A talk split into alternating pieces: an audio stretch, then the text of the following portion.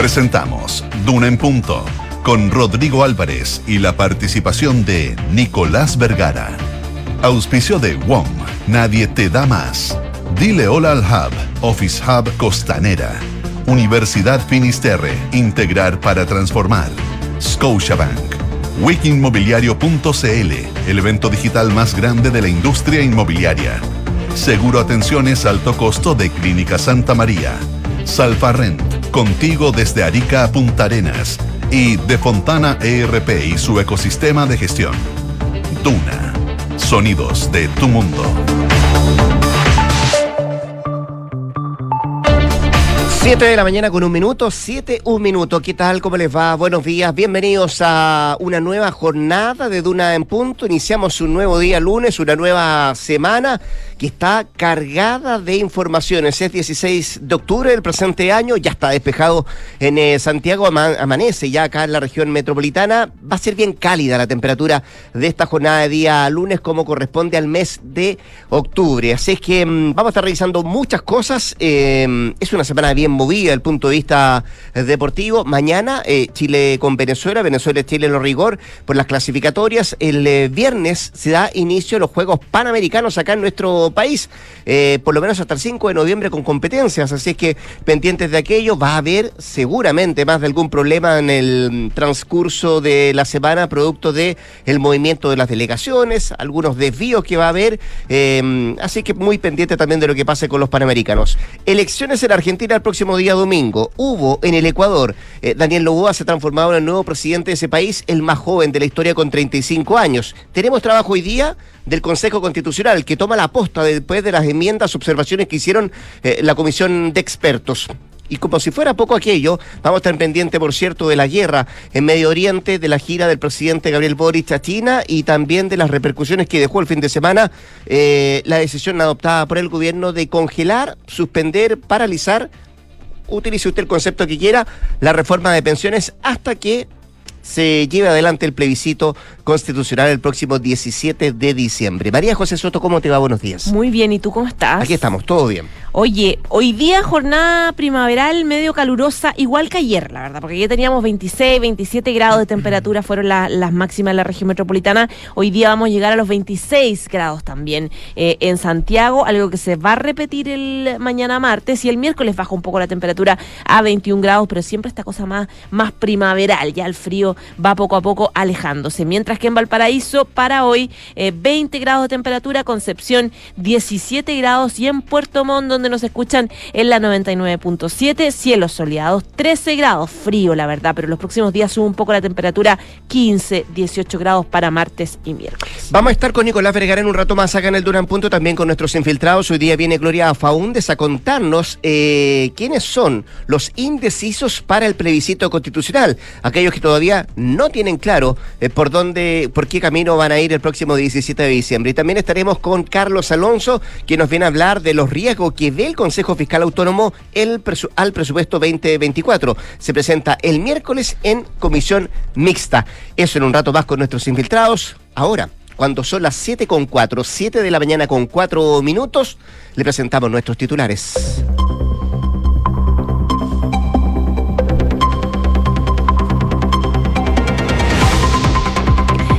Oficialismo se divide tras la decisión del gobierno de congelar la reforma provisional a la espera del plebiscito de diciembre. En el Frente Amplio apoyaron la iniciativa, el PS y el PPD expresaron sus reparos. Chile Vamos criticó a la ministra del Trabajo argumentando que no se negó a, eh, o se negó, digo, a separar la reforma a lo relativo al aumento de la PGU.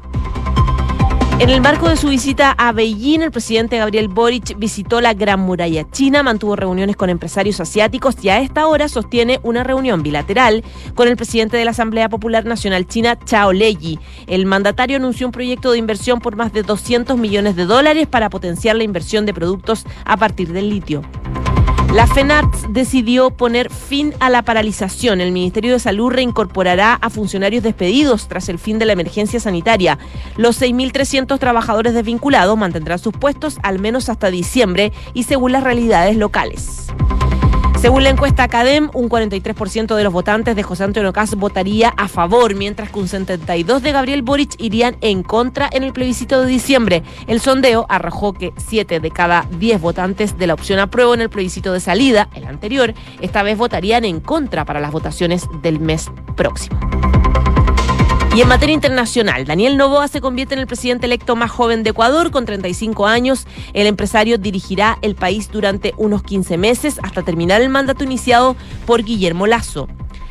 Y Egipto abrirá hoy el paso de Rafah que conecta la franja de Gaza para la entrada de ayuda humanitaria y la salida de extranjeros del enclave palestino en medio de los bombardeos de Israel.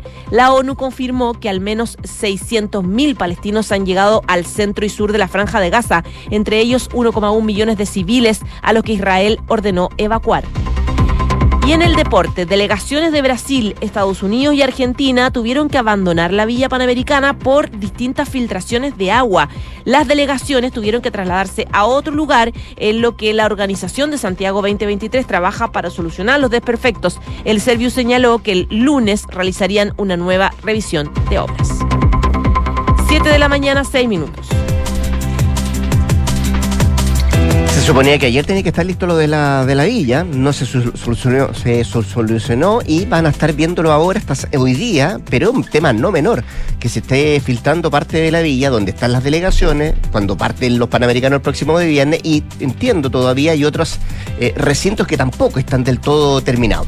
Ya, vamos a otras cosas, eh, tiene que ver con, eh, con, con lo que parte hoy día, una nueva etapa, podríamos decir, del nuevo proceso constitucional, esta vez en el Consejo Constitucional, donde el proceso entra en su final con la votación de las enmiendas que fueron propuestas por la Comisión de Expertos y que terminó su trabajo la semana recién pasada. De esta forma, todo lo que no se apruebe por 30 votos o se rechace por 33 va a pasar a una instancia mixta encargada de zanjar las materias pendientes entre las cuales estarán la norma de objeción de conciencia personal e institucional, la del fin del pago de las contribuciones a la primera vivienda, entre otras.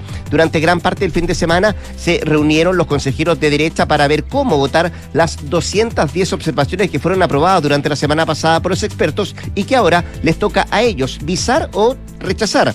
Dentro de las normas más significativas que los comisionados propusieron modificar se encuentran la que propone suprimir el inciso que establece el fin del pago de contribuciones a la vivienda principal, una de las principales normativas empujadas por el Partido Republicano. También está la eliminación de la objeción de conciencia personal e institucional y también la observación para eliminar el artículo que plantea que los extranjeros que ingresen al territorio nacional de forma clandestina o por pasos no habilitados serán expulsados en el menor tiempo posible o devueltos a su país de origen. También se va a votar para suprimir la referencia a la justicia militar y la norma que flexibiliza los límites a la reelección de alcaldes, cores, concejales y gobernadores al permitirles seguir compitiendo por el mismo cargo, pero en otra comuna o región todas esas materias serán revisadas a partir de este día lunes, a, partir de las 10.30, instancia en la que tendrán tres horas de discusión los consejeros y posteriormente eh, van a proceder a votar. Una vez que concluyan las votaciones, se espera que el miércoles comience el trabajo de esta comisión mixta, cuyos integrantes son propuestos por la mesa del Consejo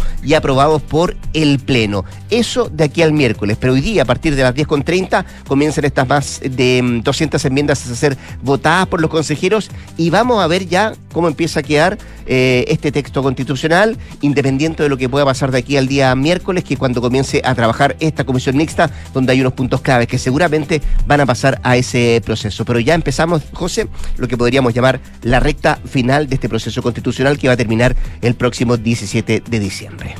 7 de la mañana y 9 minutos. Estás escuchando Duna en Punto.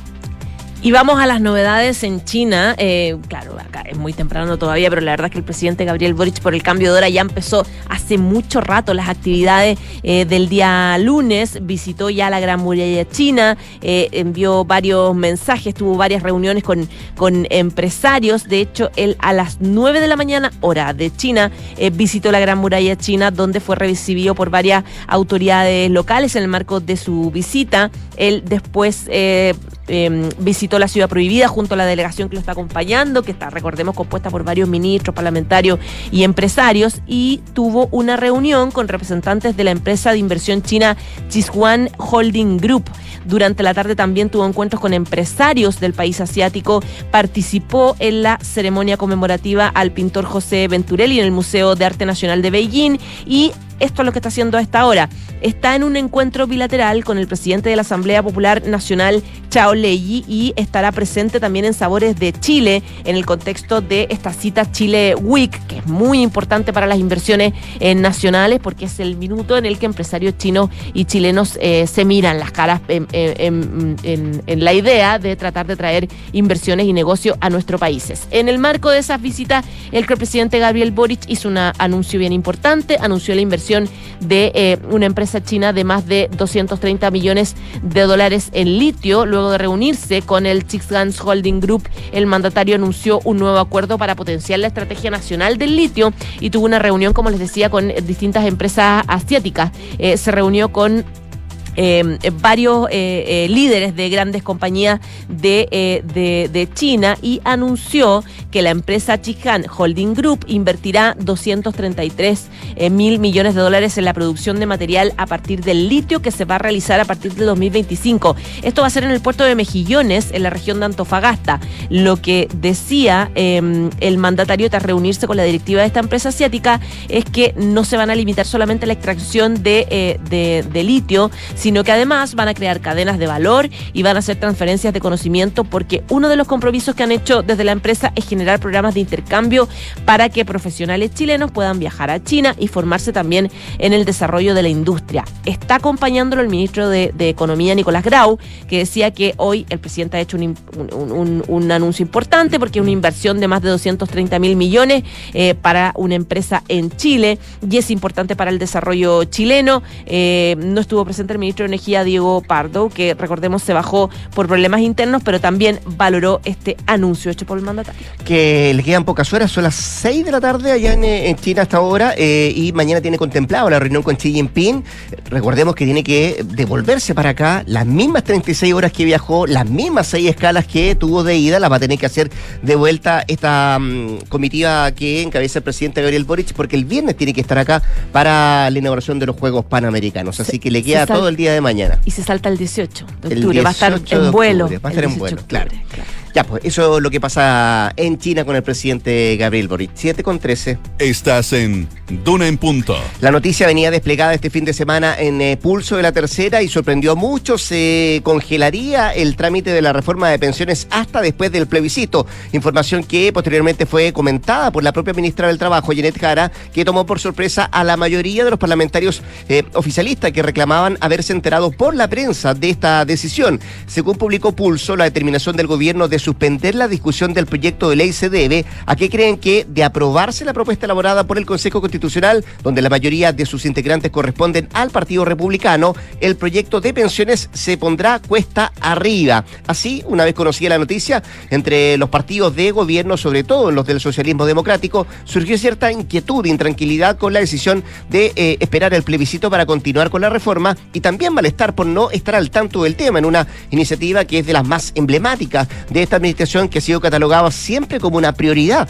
para el gobierno del presidente Gabriel Boric. Bueno, de hecho, la senadora y presidenta del PS, Paulina Bodanovich, no está mm, del todo de acuerdo con la idea e indicó que si bien no han conversado esto como partido, sí estiman que es urgente solucionar las bajísimas pensiones, tema que no admite mayores dilaciones, fue lo que dijo Paulina Bodanovich. Mientras que en el PPD, Jaime Quintana, su presidente, aseguró que no saben todavía cuál es el escenario político en el que se van a encontrar después del plebiscito y que parece que puede ser riesgoso, dijo el dirigente, esto de eh, ponerle un freno al debate de la reforma de pensiones. En el Frente Amplio, por otra parte, cerraron filas con la idea de congelar por ahora este proyecto. Habló Diego Ibáñez, el eh, diputado y presidente de Convergencia Social, dijo que es una decisión responsable y razonable, mientras que el presidente de Revolución Democrática, Diego Vela, afirmó que el proyecto constitucional dificulta realizar cambios al sistema. Era la opinión de mm, diferentes eh, dirigentes del oficialismo y también em, de los los eh, partidos ligados al socialismo democrático. Eh, algunos transmiten que el asunto lo van a plantear hoy día, además en el comité político ampliado eh, que se va a realizar en la moneda y ahí van a ver cuál es el comentario común de un tema que era prioritario, insisto, para el gobierno y que al menos se posterga para diciembre de este año una vez que se termine o se realice el plebiscito del próximo 17 de diciembre. Seguramente queda mucho paño que cortar en este tema, insisto, por la publicación que venía el fin de semana y por las explicaciones o por cómo no se verbalizó este tema con eh, los diferentes diputados eh, y sobre todo el presidente de la Comisión de Trabajo, el socialista Santana, que también mostró su malestar y dijo es un error ponerle eh, una pausa ahora a la reforma de pensiones. Siete de la mañana con 15 minutos. Estás en Duna en Punto. En julio pasado conocimos los datos de la encuesta CACEN, que se acuerdan que entre otros puntos decía que la pobreza por ingreso se ubicó en un 6,5% de la población, que es una cifra que representaba un descenso importante en comparación con mediciones anteriores. Bueno, eh, esas cifras se pueden ir desmenuzando varios de los números y el Centro de Estudios Libertad y Desarrollo analizó más de los datos entregados por el sondeo y, claro, sacó eh, cifras bastante alarmantes respecto de la inmigración. Los extranjeros suman 1,7 millones de personas y muestran mayores niveles de pobreza, lo que trae hoy consignado el diario La Tercera de, em, este análisis que hace eh, Libertad y Desarrollo, la diferencia de la población inmigrante según los datos de la CACEN 2020 y 2022 es de 400.000 personas. Además, se refleja un cambio en las características de los inmigrantes, quienes pasaron de ser a una población más vulnerable en los términos de pobreza por ingresos y pobreza multidimensional a algo que era distinto hace una década. Luego de un estancamiento durante el 2020 y 2021 debido al cierre de fronteras por las restricciones que se impusieron por la pandemia, la población inmigrante en nuestro país experimentó un nuevo crecimiento durante el 2022. Lo indicaban estos resultados de la encuesta de caracterización socioeconómica nacional eh, en Chile. Viven 1,73 millones de inmigrantes cerca de mm, eh, un... Em, 1.736.000, alcanzando una proporción del 8,7% respecto a la población total. Y según estos datos que analizó Libertad y Desarrollo, la diferencia de la población inmigrante entre los datos de la CACEN de los dos años es de 400.000 personas. Es decir, anualmente se incrementó en promedio 200.000 personas al año en condiciones de pobreza. Dado que el 2021 no era un año donde se correspondiera hacer la CACEN, señalan desde LID que si se utilizan los datos del Instituto Nacional de Estadística, el INE, eh, y también de la CACEN 2022, se observa un crecimiento de 254 mil inmigrantes en ambas mediciones. Si bien se usan dos fuentes de distintas eh, distintos datos, existe coherencia entre ellas y están en línea con los promedios que se analizan. De hecho, según los datos del INE, en el 2021 la población extranjera de residentes llegó al 1.482.000 personas, cifra que da cuenta de un alza de la inmigración. Casi la mitad llegó desde Venezuela y el 66% está residiendo en la región metropolitana. 7 con 18. Escuchas, Duna en punto. Ecuador tiene nuevo presidente, se trata de Daniel Novoa, quien ganó las elecciones de ayer al imponerse a Luisa González de Revolución Ciudadana, Novoa de 35 años y que se va a transformar en el presidente electo más joven de ese país, lleva de momento 52,23% de las preferencias frente al 47,7% de González, esto es más del 93% de las mesas escrutadas. Es la primera vez que el ex asambleísta, quien es hijo del empresario Álvaro Novoa, se lanza para ese cargo de elección popular y logra la victoria. En sus primeras palabras agradeció a sus padres, a su esposa y también a Dios por recibir la oportunidad de servir al pueblo ecuatoriano. También dio gracias a todas aquellas personas que eh, han sido parte de su proyecto político nuevo, joven, improbable, un proyecto que dijo tiene como fin devolverle una sonrisa al país, devolver la paz, educación y empleo, manifestó a los presentes a las afueras de su residencia anoche cuando ya se daba por ganador. Destacó que parte de sus objetivos serán darle tranquilidad a las familias ecuatorianas y encaminar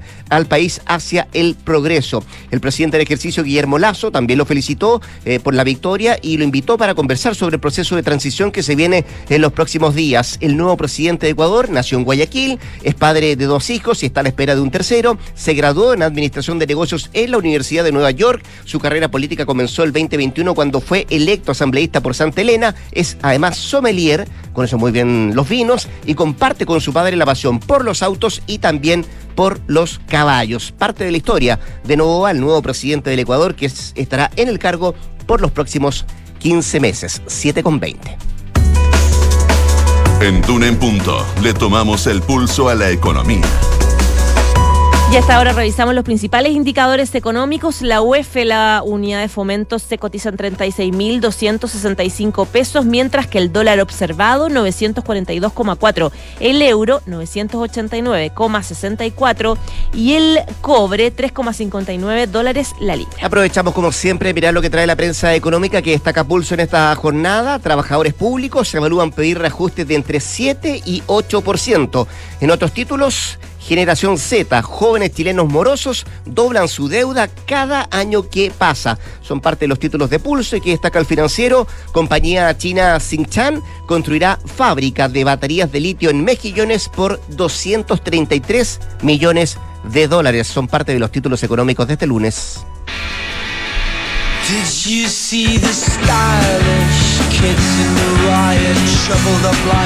Escuchamos a The Libertines que vuelven con su primer álbum en ocho años. La banda lanzó su nuevo sencillo Run Run Run y confirmó su nuevo disco All Quiet on the Eastern que llegará el próximo 8 de marzo, mientras que también planean celebrar el lanzamiento con una serie de espectáculos íntimos en diciembre. Estamos encantados, el balón está en el fondo de la red. Hemos completado algún tipo de ciclo como banda y finalmente ahora volvemos con más, dijo la banda. El disco es su primer lanzamiento de la banda desde el 2015. Se grabó en un estudio, el estudio de su hotel, durante cuatro semanas a principios de 2023. El título es un guiño a la ubicación frente al mar de Album Rooms y en el lugar donde también aparece con la portada. Vamos a la pausa. La jueza Soto vuelve a las 8 de la mañana para actualizarnos las informaciones. Y antes de la pausa, escuche bien. Ya comenzó el evento digital más grande de la industria inmobiliaria del 16 al 22 de octubre. Entra a wikimmobiliario.cl y descubre las mejores oportunidades para comprar o invertir. No te lo pierdas. wikimmobiliario.cl y en la FINIS forman en la excelencia en la Facultad de Medicina, integraron una nueva alianza con la Clínica Las Condes, más de 40 campos clínicos y un centro de investigación avanzado en nutrición. Universidad Finisterre Admisión 2024.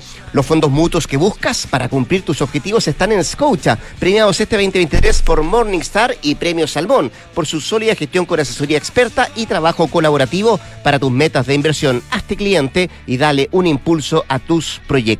7 con 22, eh, casi 23 minutos. Nos vamos a la pausa. Nos queda mucho más que revisar acá en Punto. Quédate acá en la 89.7.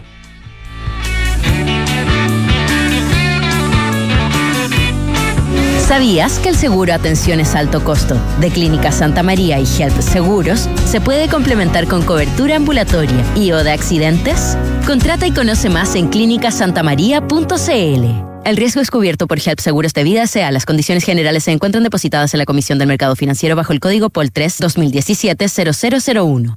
Hay un lugar donde se conectan todas las cosas buenas de volver a trabajar. Comodidad y ubicación espacios y flexibilidad, seguridad y privacidad. Un lugar donde se conecta lo mejor de cómo se hacían las cosas y de cómo se harán. Un lugar donde todo encaja, todo fluye y todo funciona. Office Hub Costanera, donde todo se conecta. ¿Y tú, ya elegiste el Hub como tu nuevo lugar de trabajo? Descubre más en officehubcostanera.cl. Los fondos mutuos que buscas para cumplir tus objetivos están en Scotia, premiados este 2023 por Morningstar y Premio Salmón, por su sólida gestión con asesoría experta y trabajo colaborativo para tus metas de inversión. Hazte cliente y dale un impulso a tus proyectos no lo ves, pero en este momento Fernanda está a punto de dar el paso. El paso de contratar de Fontana recursos humanos para calcular remuneraciones, tener firma digital y aplicación para colaboradores. Felicitaciones Fernanda, diste el paso. Y tú también puedes con Defontana Recursos Humanos, el software para gestión de personas. Contrátalo hoy en defontana.com. Defontana, pensemos digital.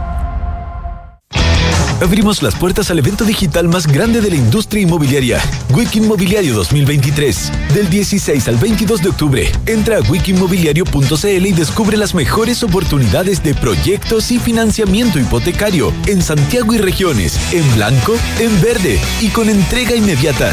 Compra o invierte en un solo portal, en una sola semana. Entra ya a wikimobiliario.cl. La oportunidad más grande.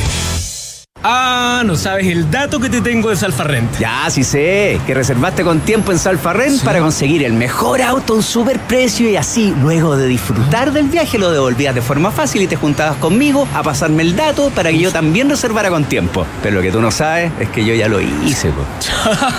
Buena. Tú también puedes anticiparte reservando tu auto en salfarrent.cl. Por esto y mucho más, somos el mejor rentacar de todo Chile. ¿Sabías que en Chile el 80% de chilenos y chilenas valora mucho la propiedad sobre sus ahorros previsionales? Está más claro que el agua que los chilenos quieren seguir siendo los dueños de su esfuerzo. Si quieres más información, entra ahora en másclaroquelagua.cl. Esto es Duna en Punto con Rodrigo Álvarez. 7 de la mañana con 25 minutos, ya son las 7 de la mañana con 25 minutos. Estamos acá al 89.7 haciendo Duna en Punto en una jornada de día lunes. 16 de octubre con varias noticias sobre la mesa, algunas ya las desplegamos en el primer bloque y a esta hora de la mañana saludamos a la ministra del Trabajo, además vocera de gobierno por estos eh, por estas horas, Janet Jara, quien tenemos ya la línea telefónica y por cierto, la saludamos de inmediato. Ministra, ¿cómo le va? Muy buenos días, muchas gracias por atender la llamada a Radio Duna. Eh, buenos días, Rodrigo. Un gusto estar con ustedes ahora con esta doble militancia. doble eh, Ministerial. ¿Cuánto cambia la pega de lo normal, ministra? ¿O cuánto le ha cambiado en estas horas a propósito de, de que la ministra vocera está en China? ¿Sí? ¿Mucho? Sí, porque eh, como los temas del ámbito laboral y previsional son bastante técnicos, son por cierto políticos, pero también bastante técnicos, uno como que tiende a meterse muy profundamente en aquellos y acá tiene que estar atento a muchas cosas, así que gran labor que cumple la ministra Camila Vallejo y por acá intentaremos apoyarle. Eh, eh, estará a la altura, dicen algunos.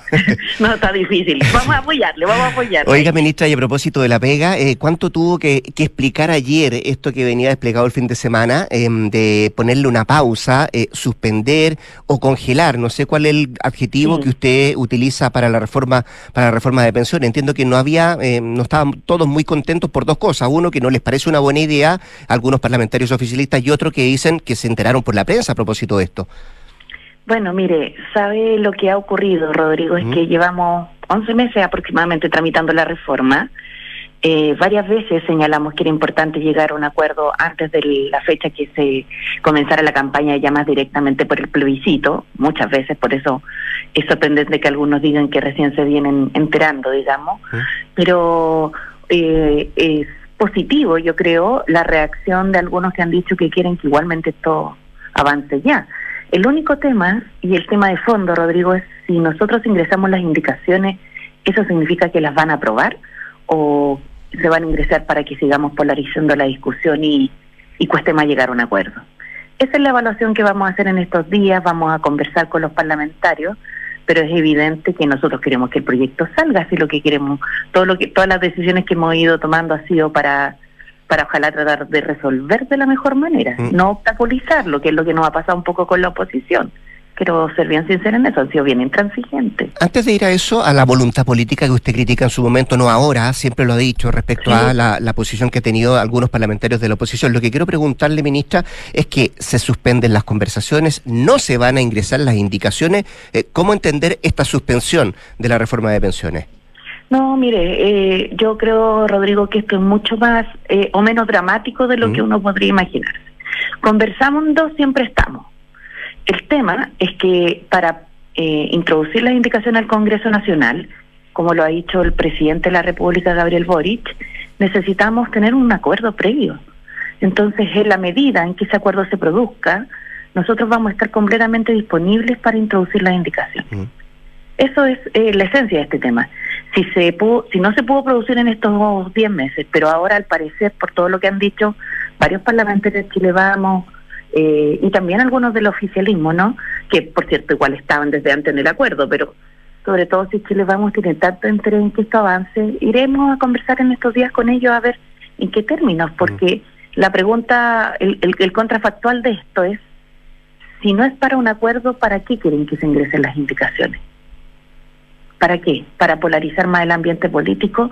La verdad es que eh, la reforma previsional es demasiado importante. Entonces no puede ser utilizada para las batallas electorales de corto plazo. Ministra Jara, estamos conversando con la ministra del Trabajo, también vocera de gobierno, Janet Jara. Ministra, eh, ¿cuándo cambiaron las cosas? ¿Cuándo comenzó a acercarse, o perdón, a alejarse estas posiciones? Porque en principio las indicaciones iban a ingresar a fines de septiembre, después se habló de octubre. Usted hizo una gira por el país, ¿no? Eh, donde estaba comentando. ¿Influyó eso? ¿Afectó eso como para que las posiciones se alejaran y llegáramos a este punto? Yo creo que las posiciones se empezaron a alejar desde el día en que se votó la idea de legislar, Rodrigo, el 30, el 30 de enero de este año. ¿Tanto eh, tiempo? La, la oposición se manifestó directamente en contra de la idea de legislar. Y eso es muy crítico porque si usted piensa eh, manifestarse en contra de la sola idea de conversar un tema tan relevante como las pensiones, eh, algo sumamente crítico en el país. De ahí en adelante se han hecho distintos intentos. Se hizo el intento de la mesa técnica, estuvimos todo febrero esperando para que se instalara en marzo, eh, dado que la oposición no daba señales de vida, y en marzo no llegó a la mesa técnica. En abril no llegó a la mesa técnica y después hubo distintas excusas que se han ido instalando en el tiempo. Sí estuvieron en algún minuto en la mesa los partidos políticos hasta que la UDI se restó en tanto no renunciara el ministro Jackson. Entonces, en realidad, las posibilidades de diálogo, las instancias han estado. Es la voluntad política lo que ha faltado y hay una hay un tema atrás eh, más de fondo, ¿no? Que mm. subyace a esta discusión de repente tan contingente de la política, que es cómo nos hacemos cargo eh, de, la, de los problemas de la sociedad chilena eh, de verdad. Pero algunas personas todavía quieren seguir en la trinchera del juego político que en realidad a la ciudadanía no le cambia ni le mejora la vida en nada. Entonces, a veces es bueno tomarse una pausa, hacer una reflexión y, ver cómo lo resolvemos. Mire, nosotros podríamos, Rodrigo, ingresar las indicaciones ahora. ¿Ahora? Antagonizar completamente con la oposición. Pero ¿qué gana la gente con eso? Nada. Entonces, hay que hacer todos los intentos. Eso es lo que nos ha mandatado el presidente. Vamos a escuchar a los parlamentarios que han tenido una opinión distinta estos días, por cierto. Mm. Vamos a reconocer y valorar ¿Usted reconoce que faltó verbalizarlo con los parlamentarios de su sector? La verdad es que yo pensé que estaban todos eh, plenamente informados, así que hago una autocrítica. En ese sentido no tengo, no solo no tengo problema en reconocerlo, sino que por cierto me hago cargo y responsable de mm. aquello. Y voy a reunirme hoy día con todos los que pueda, digamos, porque eh, como este ha sido un debate largo y uno a veces está eh, muy metido en el tema, piensa que todos los demás van al mismo eh, dedillo o detalle la información. Así que de eso lo, lo, vamos a corregir inmediatamente. Usted dice, bueno, tomarse una pausa a veces, ¿no? Eh, ¿Y esta pausa hasta cuándo? ¿Hasta después del plebiscito? Vamos a conversarlo ahora con los, con los parlamentarios y con los dirigentes de los partidos, ¿sabes? Eh, es, es, es muy particular y, y seguramente lo vamos a informar en los próximos días, pero es muy particular la situación que se da en nuestro país porque eh, cuando se presentan los proyectos, eh, no se pide que se retiren para llegar a acuerdos cuando se va a hacer eh, mesas para llegar a esos acuerdos, no se asiste. Y después cuando se dice que se va a tomar la pausa, se intenta presionar para ingresar. ¿Aló, ministra? Estamos conversando con la ministra del Trabajo, también vocera de gobierno por estas horas, Yenete Jara. Tuvimos un problema en la comunicación con la ministra Jara. A ver si retomamos el contacto. Bueno, eh, dentro de los planteamientos que nos hacía ella, tenía que ver efectivamente con esto de mm, confirmar esta pausa que se toma con la reforma de pensiones. Ella alega la falta de voluntad política de parte de la oposición. Eh, no viene de ahora. Eh, se habían pensado la, el ingresar indicaciones a fines de septiembre, octubre. Ya lo había manifestado, pero efectivamente reconoce también que se alejaron las posiciones hace bastante rato entre lo que piensa el gobierno y lo que piensan los partidos de la oposición. Hace también un mea culpa respecto a que no se verbalizó eh, esto de que todos se enteraran los parlamentarios oficialistas respecto a que se iba a poner una pausa a este, a este concepto, a este trámite de la reforma de, pensiones y también eh, manifiesta que eh, hay que sacar adelante esto porque es una prioridad del gobierno, una prioridad que ha puesto sobre la mesa el presidente de la República, Gabriel Boric y por eso eh, cobra eh, importancia de tratar de acercar eh, posiciones, pero ella insiste en que hoy por hoy no hay una mm, real voluntad política de parte de los partidos de la oposición de sacar adelante este proyecto de ley, esta reforma. Así es que mm, vamos a ver cómo siguen las conversaciones de aquí en adelante, a ver si retomamos el contacto con la ministra. Ministra, ¿me escucha? Sí. No sé en qué parte quedó, pero si quiere yo le hago una pregunta y partimos de nuevo. ¿no? Usted me decía básicamente que, que, tiene que ver con, con, tratar de sacar posiciones, que le sorprendía, por cierto, el, el, el, tono político que existía hoy por hoy para este tema. Lo que quería preguntarle, porque usted me dice, bueno, nos vamos a tomar una pausa, eh, yo le pregunto, va a ser hasta el 17 de diciembre, eh, y lo que quiero preguntarle, ministra, es, ¿a usted em, no hay nada en la reforma de pensiones que podría toparse con lo que se resuelve en el nuevo texto constitucional? Bueno, respecto a lo primero de hasta cuándo la pausa, Rodrigo, yo creo que es bueno eh, en estos días reunirse, conversar y de ahí tomar una decisión. Así que vamos a, irlo evaluando. A nosotros nos parece prudente, ¿cierto?, que con un plebiscito constituyente a puerta esto se hubiera podido resolver antes. Y lo dijimos reiteradamente, eso es lo que es, es medio sorprendente después de que las cosas pasan, porque es como que nadie se hiciera responsable de lo de la etapa anterior, ¿no? Mm. Eh, pareciera que eh, rinde más a veces tensionar y tensionar, eh, no sé, no sé para qué efecto, a lo mejor por un tema más comunicacional, pero igual yo creo que la ciudadanía eso la tiene muy harta, ¿no? Mm. Entonces, ojalá podamos cumplir con nuestra responsabilidad de manera más concreta. y respecto de... el texto que pueda surgir en diciembre. ¿Mm? Claro, la propuesta constitucional en una primera mirada, nosotros no tenemos eh, dificultades en el sentido de que podría ser compatible, digamos, con la reforma previsional, pero sin duda todo esto es materia de una interpretación jurídica más precisa y distintos expertos constitucionalistas han ido desarrollando esa... Eh, pero por lo que usted ha visto, ministra, por lo que ha podido leer, por lo que ha podido mirar de lo que se está aprobando ahí en el Consejo, lo que hizo el Comité de Expertos también, usted descarta que eh, si se aprueba la nueva Constitución se pueda complejizar la tramitación de una reforma de pensiones?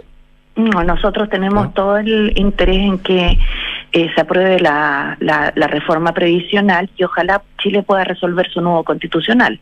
Lo que sí es evidente que en cada una de las normas eh, constitucionales ojalá la gran la grande mayoría estén lo más representadas posible y en ese contexto avancemos, ¿cierto?, en un Estado social y democrático de derecho, como, mm. lo, como se ha planteado, toda vez que si uno mira el origen de esto, y sobre todo en esta semana en que estamos, en que se conmemora un nuevo aniversario el 18 de octubre, eh, hay dolores en Chile que no se han solucionado y que mejor ejemplo que el tema de las pensiones.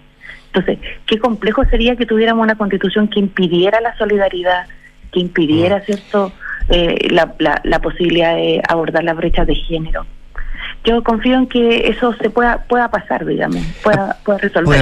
A propósito del tema solidaridad, lo que dice el borrador sobre el derecho de seguridad social es probable que no sufra cambios, ministra, ya que la comisión experta mm. no hizo observaciones. Y eso, muchos dicen, cierra la puerta de destinar, por ejemplo, cotización de pensiones para solidaridad. ¿Usted comparte esa visión? La, como le señalaba en la mirada que nosotros le hemos dado desde el Ministerio del Trabajo, mm. eh, nos inclinamos a pensar que no que no hay eh, dificultad en la compatibilidad de la reforma propuesta con eh, previsional propuesta con eh, las indicaciones o el texto constituyente, no propuesto también. Sin embargo, esta es una materia que se tiene que abordar con mayor profundidad. Por lo mismo, estamos viendo qué pasa, digamos, y encargamos también un estudio en la materia, pero sin duda esto se va a tener que resolver porque hay distintas mm. opiniones. Usted sabe además que en materia jurídica hay eh, variadas opiniones sobre cada una de las materias que uno se, le, se pudiera plantear. Mm. Así que estamos a la espera. Nuestra mirada como ministerio es que no habría problema. ¿Ya? Eh, y nuestra mirada como ministerio además es que esperamos eh, que podamos avanzar en ambas cosas, tanto en un nuevo pacto social para Chile, mayoritariamente, eh, donde la gente se sienta mayoritariamente representada, como en, por cierto, en una reforma previsional. Perfecto. Ministra, em, en algún minuto... perrito. No se preocupe. Eh, oiga, ministra, estamos en vivo, si eso tiene la gracia. Oiga, eh, ¿nunca estuvo sobre la mesa esto de separar el proyecto de pensiones y tramitar por separado lo relativo a la PGU? Eh, no. ¿No? Bien, quiero bien, bien clara en esto. Por dos razones. La primera es porque si hay algo que hemos aprendido en estos 10 años es que cuando se ha separado el pilar eh, no contributivo del contributivo, es decir, cuando se creó la PGU y se pospusieron los cambios en el sistema de cotización, la verdad es que eso significó que no pasó nada en mm. el sistema de capitalización individual. Pero la segunda y fundamental es porque eh, la oposición negó el financiamiento al aumento de la PGU. Entonces, ¿qué se podría legislar si no hay financiamiento para subir la PGU y aumentar su cobertura, que es tan necesaria? Sobre, o sea, ambas cosas, pero en el tema de la cobertura es tan necesaria porque uno crea una política pública, Rodrigo, que le llama garantizada universal y resulta que mucha gente queda atrás, queda afuera y, y, y se pierde la fe en las instituciones públicas. Entonces, muy complejo el tema. Mm. Ministra, eh, seguramente este año no vamos a tener reforma de pensiones, ¿cierto? Eh, tampoco tenemos tributaria. Eh, está en proceso un pacto fiscal, una conversación que tiene el ministro de Hacienda, Manuel Barcel. Quiero preguntarle a la vocera ahora, eh, no a la ministra de Trabajo, a la vocera. ¿Pensó que, pensó que iba a ser tan difícil, que iba a costar tanto esto, ministra? Sabe, eh, creo que en todos los gobiernos hay distintos tipos de dificultades y la verdad es que eh, creo que el desafío para quienes están gobernando es hacer que las cosas pasen. No nos podemos quedar en la queja ni en la crítica, y ese es el mandato que nos ha dado el presidente de la República. Más o menos difícil depende en comparación a qué. Y en nuestro caso, por ejemplo, nos ha tocado eh, recuperar, ¿cierto?, eh, eh, la crisis sanitaria, el final de la crisis sanitaria, de los temas sociales también asociados a ella, pero por cierto también de los temas económicos. Así que, sin duda, en la medida que todos esos temas impactan en las empresas, en las familias, en el diario vivir, eso es lo complejo. Nuestra tarea como gobierno es hacer la pega y en eso eh, no hay queja, digamos, hay que hacerlo nomás. La última, y sigo preguntándole a la vocera, ¿le gusta cómo va quedando el texto constitucional? Eh, me gusta que tengamos la posibilidad de seguir discutiendo un texto constitucional en nuestro país y vamos a hacer como gobierno todos los esfuerzos para informar debidamente a la población de aquello. Ahora, cada uno resolverá en su propio fuero qué va a hacer con ese texto constitucional. Ojalá eh, que podamos avanzar porque se, vemos con preocupación eh, que, que ojalá el texto pueda sí en estas últimas gestiones, es bien difícil, no a esta altura, pero avanzar hacia representar a las mayorías y no solamente a algunos grupos. ¿no? no cometamos los mismos errores que tanto nos hemos quejado todos de lado y lado. Bien, pues la vocera de gobierno subrogante, ministra de Trabajo, Janet Jara, conversando esta mañana con Radio Duna. Gracias, ministra, que esté muy bien, ¿eh? mucha suerte. Esté bien, usted también, Rodrigo. Chao. Igualmente. 7 con 41, vamos a la pausa. Di hola trabajar en un lugar donde todo se conecta, equipos, ideas, espacios, experiencias, cafés y nuevos caminos. Dile hola al Hub, Office Hub Costanera. Salfarren cree que detrás de cada volante hay algo mucho más valioso que un vehículo, ya que hay más de 20.000 historias de personas como tú que decidieron ir por aquello que los inspira. Salfarren, más de 20.000 historias en movimiento. ¿Quieres hacer crecer tu negocio? Este 16 y 17 de noviembre, WOM te lleva al ETM Day Santiago. Inscribe tu negocio en wometm.cl y participa por un comercial para tu marca de hasta 20 millones de pesos y muchos premios más. WOM Negocios, nadie te da más y porque tu tranquilidad y la de tu familia son lo más importante, ahora el seguro Atenciones Alto Costo de Clínica Santa María y Help Seguros se puede complementar con cobertura ambulatoria y o de accidentes. Conoce más en clínicasantamaría.cl y conecta la gestión de tu empresa con Sapien CRP y tu área de gestión de personas con Senda. Ambas soluciones de Fontana y su ecosistema de gestión empresarial. Integra todos los procesos de tu compañía en defontana.com. 7 con 42. Nos vamos a la pausa y al regreso Nicolás Vergara y nuestros infiltrados. Gloria Faúndez y Carlos Alonso, acá, acá en Punto. En la Finis, creemos en integrar para transformar. Porque la excelencia se logra integrando la docencia, la investigación y el entorno. En la carrera de medicina, con seis años de acreditación, integramos una nueva alianza con la Clínica Las Condes. Más de 40 campos clínicos y más de 8.000 personas al año atendidas gratuitamente por nuestros equipos. Universidad Finisterre. Integrar para transformar. Admisión 2024. WOM lleva tu negocio al ETM Day Santiago, el encuentro internacional de innovación, emprendimiento e inversión más grande de Latinoamérica. Pórtate a WOM Negocios o si ya eres cliente, inscribe tu emprendimiento en wometm.cl y podrás ganar desde un comercial para tu marca hasta un stand en el evento. Emprende tu mente Day Santiago, 16 y 17 de noviembre, Parque Bicentenario, Vitacura. WOM Negocios, nadie te da más. Historia 3010. Isa, emprendedora. Su pyme de jardinería creció tanto que necesita una flota de furgones. Por eso eligió el leasing operativo de Salfa Rent. Ahora tiene un problema menos y más tiempo para dedicarse al crecimiento de su negocio. En Salfarrent tenemos más de 20.000 vehículos, perdón, más de 20.000 historias recorriendo Chile. Empieza la tuya en salfarrent.cl. Salfarrent, leasing operativo, rentacar, arriendo de maquinaria y venta de autos usados.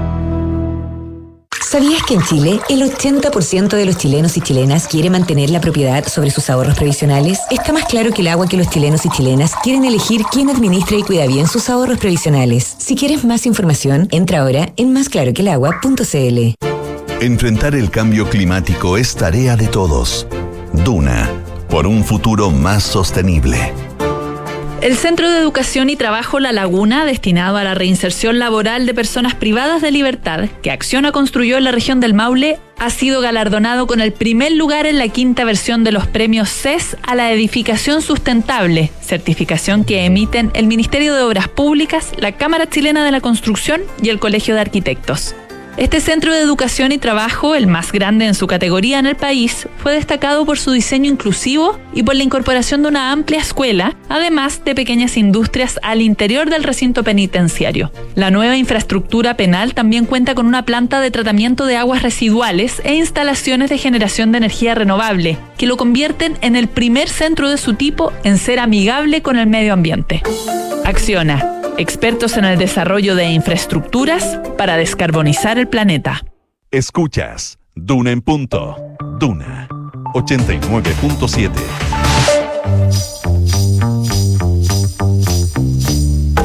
Son los infiltrados en Duna en punto. 7 de la mañana con 46 minutos, 7 con 46, momento de nuestros infiltrados acá en Duna en punto. Nicolás Vergara, ¿cómo te va? Buen día. Eh, hola, muy bien, Rodrigo, ¿cómo estás tú? Todo muy bien. Qué bueno, me alegro tanto. Sí, un ruidillo por ahí escucho, pero, pero entiendo que está todo bien. ¿sí? Saludemos a quien está al aire libre, Gloria Faúndes. ¿Cómo te va, Gloria? Buenos días. Hola, ¿cómo están? Muy buenos días. Todo muy bien, una de nuestras infiltradas, el otro acá de cuerpo presente, Carlos Alonso. Carlos, ¿cómo va? Hola, muy buenos días. ¿Todo bien? Qué bueno. Eh, indecisos, Gloria Faúndes, ¿pueden eh, marcar diferencia? ¿Pueden mover la aguja para el plebiscito del 17? Es decir, ahí está quienes van a mover la aguja. Mm. Sobre todo teniendo en cuenta que a fin de esta semana lo más probable es que tengamos un texto ya y que eh, cuando la encuesta sostenidamente el es que ahora se confunde no es ah, el en contra eh, lidera los sondeos no de opinión entonces hay que estar muy atento a quiénes son estos indecisos pero sobre todo porque eh, logran casi un tercio del electorado es decir casi un tercio de la gente todavía no se define respecto del a favor o en contra eh, sobre el cual versará el plebiscito del 17 de diciembre. Entonces hay que hacerle un zoom a este grupo. En, en la tercera, junto a, a Criteria, publicó un, un estudio de Criteria donde empieza un poco a perfilar quiénes son los indecisos. Y fíjate que en términos generales, eh, indecisos eh, se tienden a estar menos identificados políticamente en el eje izquierda-derecha, es decir, eh, en general son ciudadanos que no, no adscriben a ninguna de las dos, eh, o al menos no se reconocen como pertenecientes a alguna de las dos eh, sectores eh, políticos de este país, y además eh, tienen un perfil socioeconómico más bajo, fíjate tú, que quienes también prefieren el a favor o en contra. Entonces, un perfil de votantes, la verdad, bastante eh, eh, claro, digamos, en, en respecto de quiénes son hasta este minuto. Fíjate que además aquellos que se reconocen en este minuto como indecisos, podría decirse, eh, son gente que mayoritariamente votó a favor del rechazo en el último proceso eh, constitucional, es decir, aquel que promovía la propuesta de la Convención Constitucional. Y también, yo creo que esta es la clave de este grupo, eh, de este grupo electoral, es gente que evidentemente tiene una inclinación a castigar a la clase política. Por eso han tenido una mirada distante y algo desconfiada también de este segundo proceso constituyente, en el entendido que eh, asumen que es parte de una suerte de, no sé, como concébulo, ¿no? De la clase política. Pero ¿cuál es el tema acá? Que nosotros tenemos voto obligatorio en el plebiscito del 17 de diciembre y por lo tanto es gente que va a tener que manifestarse en un u otro sentido bueno, siempre está el, el hecho de eh, no votar, ¿no? Decir votar como en, en blanco. Pero la verdad es que en general los procesos eleccionarios la gente tiende a marcar eh, su opinión. Entonces, ¿sí? No, una, una, una, una pregunta, Gloria, porque yo, yo el, no sé por qué se me pasó, no vi lo, lo de criterias, sí he estado viendo otras otras encuestas y me ha tocado, he tenido acceso a un par de focus. Eh, eh, eh, por ejemplo, en la encuesta Academ se planteaba que casi la mitad de los votantes de, de los votantes de Cast están en contra, digamos. Y, y entonces ahí empieza a aparecer un fenómeno que es más difícil de, de- de abordar y que no, no- no sé cómo lo, lo has visto tú, que es el fenómeno de aquellos que quieren, eh, que votan en contra porque les gustaba más la propuesta de la convención y aquellos que votan en contra porque quieren mantener viva la constitución de Pinochet, la de los cuatro generales, pa- para, para citar al presidente de la República. Eh, entonces, eh, en el fondo, Parra, Parra en su versión eh, gloriosa, digamos, la izquierda y la derecha unida jamás serán vencidas. Entonces, ¿cómo se, cómo se, cómo- ¿qué se puede prever? ¿Qué, qué has visto tú en, en los estudios, en las cosas que se pueda prever respecto a que vaya a pasar con esa curiosidad de que lo- los, los extremos están en la misma posición? Sí, pero a mí se me hace que el tema este de, de la constitución de Pinochet no es un tema que esté moviendo la aguja acá. Yo creo que más bien la gente no tiende a, a votar eh, o, o a mirar este proceso con desconfianza porque va a quedar la constitución vigente. Me parece que esa es una derivada un poco más elaborada. Me parece que, la, que el grueso de las personas solo sienten rechazo o desinterés por este proceso respecto de que no les soluciona sus problemas, más que pensar en quedarse con la constitución de Pinochet. No sé si me entiendo. Porque el voto indeciso, al menos los perfiles que se están delineando respecto del voto indeciso, eh, fíjate que hay una fíjate que hay una gran evidentemente ahí hay un voto que se supone que se asocia a José Antonio Caz bueno de hecho gran parte de la gente que está en este minuto indeciso dice que eh, votó por José Antonio Caz o, o siente simpatía por él pero quienes están a favor, ponte tú, comparten con los indecisos que este es un nuevo texto eh, que de aprobarse va a traer consecuencias positivas para el país. ¿Te fijas? Entonces son, hay sentimientos que me parece que están muy encontrados todavía respecto de cómo va a decantar este proceso y por eso también da la impresión que la campaña, la campaña en este caso va a ser un tema muy decisivo respecto de cómo nos vamos a decantar en el plebiscito del 17 de diciembre. Capaz que tengamos una campaña, que es lo que eh, se empieza a, a configurar ahora, donde los partidos políticos, la verdad, si bien todos van a tener una, un pronunciamiento oficial, quizás tampoco esté en manos tan claramente de los políticos y tengamos más ciudadanía, ¿no? Porque lo que sí es claro es que la gente que es indecisa, y ahí evidentemente hay un tronco asociado a José Antonio Caz, es gente que reniega o que mira de muy mala manera a la actual clase política y siente que eh, votar a favor de este proceso pudiera ser premiarlos. Entonces, fíjense que hay gente que tiene una muy mala evaluación de los políticos, pero también cree que el texto le puede ayudar a resolver ciertas cosas. Eh, o, o ciertas cosas puede resolver cierta incertidumbre que hay abierta en este país desde hace varios años ya a propósito de tener una nueva constitución. Ya, pues vamos a ver qué es lo que pasa con ese, con ese grupo no menor de indecisos. Eh, Carlos Alonso, eh, presupuesto 2024 y qué riesgo estaría viendo el Consejo Fiscal Autónomo. Así es, porque este miércoles 18 eh, la el Consejo Fiscal Autónomo va a asistir a la Comisión Mixta Especial de Presupuesto, de Presupuesto a entregar su visión con respecto al presupuesto 2024.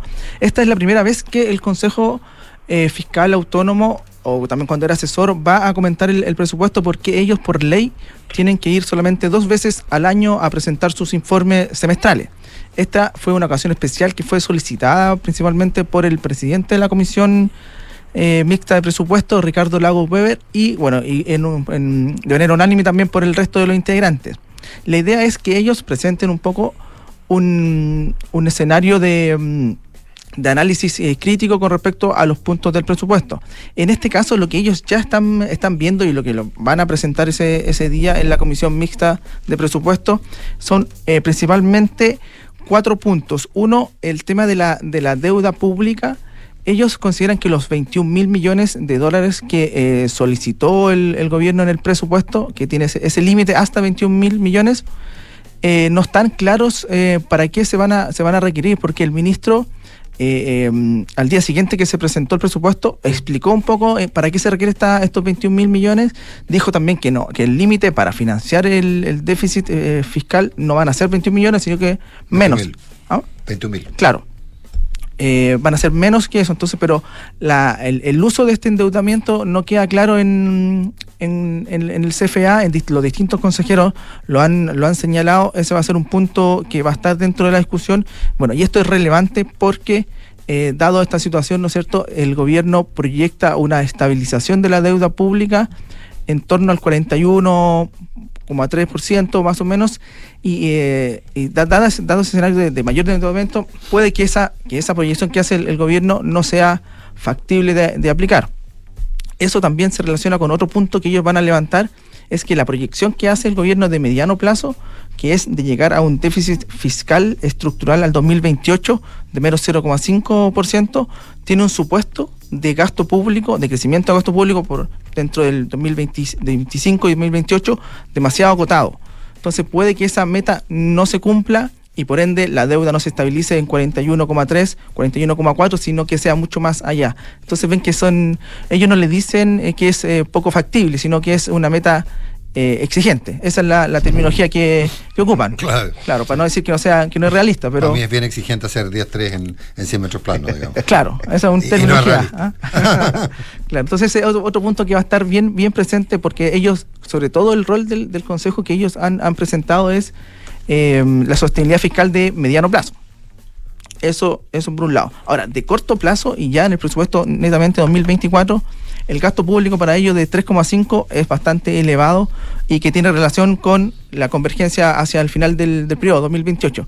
También van a poner sus dudas en ese, en ese punto y en el crecimiento también de 2,5% del PIB, que es eh, cal- calificado como optimista por la mayoría del mercado, está sobre lo que proyectan las distintas entidades, pero hay como eh, argumento Hacienda entrega que ellos han sido los que mejores o los que más cerca han estado de las proyecciones, por lo menos este año.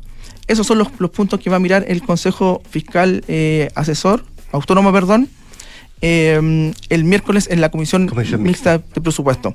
Ahora, para, para ir eh, avanzando un poco, quería engancharlo con el otro debate que está, va a estar presente, que es un poco más político y que tiene nuevamente, ¿no es cierto?, en la primera línea a la, a la directora de presupuesto. Eh, y cómo se están preparando ellos para discutir esta, esta, esta ley, si es que sigue, ¿no es cierto?, esta solicitud de, de renuncia. Ellos creen que, por lo menos al interior del- gobierno, ellos creen que eh, o esperan, mejor dicho, que prime el debate que se ha dado en las comisiones. En el sentido que en las comisiones, cuando ya están hablando del presupuesto propiamente tal, eh, se aborda el tema de fondo, o sea, la- los cambios que están haciendo, las, las- las mejoras que están haciendo, más que lo que se plantea después en los puntos de prensa cuando hay más... eh, eh, más eh, solicitudes, ¿no es cierto?, de renuncia y ese tipo de cosas. Ellos están preparando para eh, cualquiera de los dos escenarios. Dicen que esperan que sea un debate bastante eh, técnico y, y- y- confían un poco en que eso prime. De todas maneras, ella ha hecho una buena dupla con, bueno, la subdirectora de presupuesto, que es la persona que también sigue el presupuesto al detalle, y una buena dupla dicen que ha hecho con la subsecretaria de eh, gen- la subsecretaria general de la presidencia, con Macarena Lobos. Maca Lobos, sí. Así que ellos están preparados, bueno, y también Y con los- la subsidia Hacienda también, una más... Claro, también. Y los ministerios sectoriales también más, eh, conocen el detalle de los, de los proyectos. Entonces ellos dicen que si pasa esto, de que la dejen afuera, eventualmente están preparados para... No hay plan B. Para... mm, Sí, Dicen que van a llegar, que si es que Claro. no la dejan entrar, no la dejan entrar, ya se quiere ahí, pero no hay un plan B de que vaya a entregarla o vaya a entrar a, a la, a la discusión la, la, la subdirectora, no. No Claro. existe eso por ahora. Claro, pero ellos dicen que sí están preparados por si acaso para cualquier... Pero sí para reemplazarla, Claro, pero claro. no, o sea, para reemplazarla contingentemente. Eso, claro, no, sí. no, No, no. Para, no para generar un reemplazo permanente. Claro, exactamente, eso es el punto. Ya, pues Eso es- Carlos Alonso, Gloria Faunde, nuestro infiltrado este día lunes. Eh, gracias, que estén muy bien, ¿eh? Nicolás, bien, hablemos en off. Nos vemos. Gracias. Buenos Antes, días. eso sí, noticias acá en Duna. ¿Qué es el 89.7? Buenos días. Buenos días.